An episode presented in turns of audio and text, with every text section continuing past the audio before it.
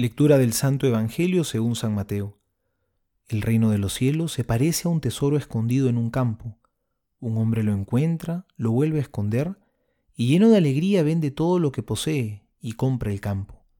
El reino de los cielos se parece también a un negociante que se dedicaba a buscar perlas finas, y al encontrar una de gran valor, fue a vender todo lo que tenía y la compró. Palabra del Señor Gloria a ti, Señor Jesús. Vivimos en un mundo que constantemente nos invita a complacernos, a buscar solamente nuestra propia comodidad y conveniencia, y donde muchas veces el sacrificio y la renuncia no son bien vistos. Hoy el Evangelio nos habla de dos casos muy parecidos. Un hombre que encuentra un tesoro en un campo y otro que se topa con una perla fina. Y los dos toman una decisión similar. Venden todo lo que tienen para hacerse con el tesoro que han encontrado.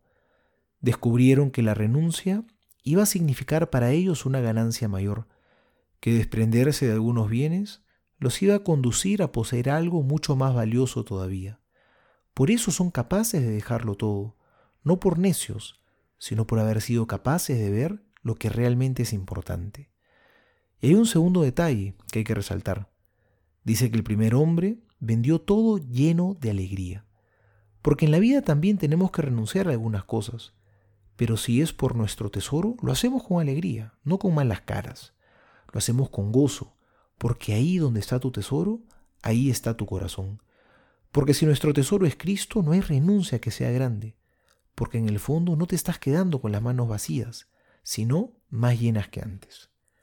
Preguntémonos el día de hoy, ¿a qué cosa quizá Dios me pide hace tiempo que renuncie y aún no lo hago?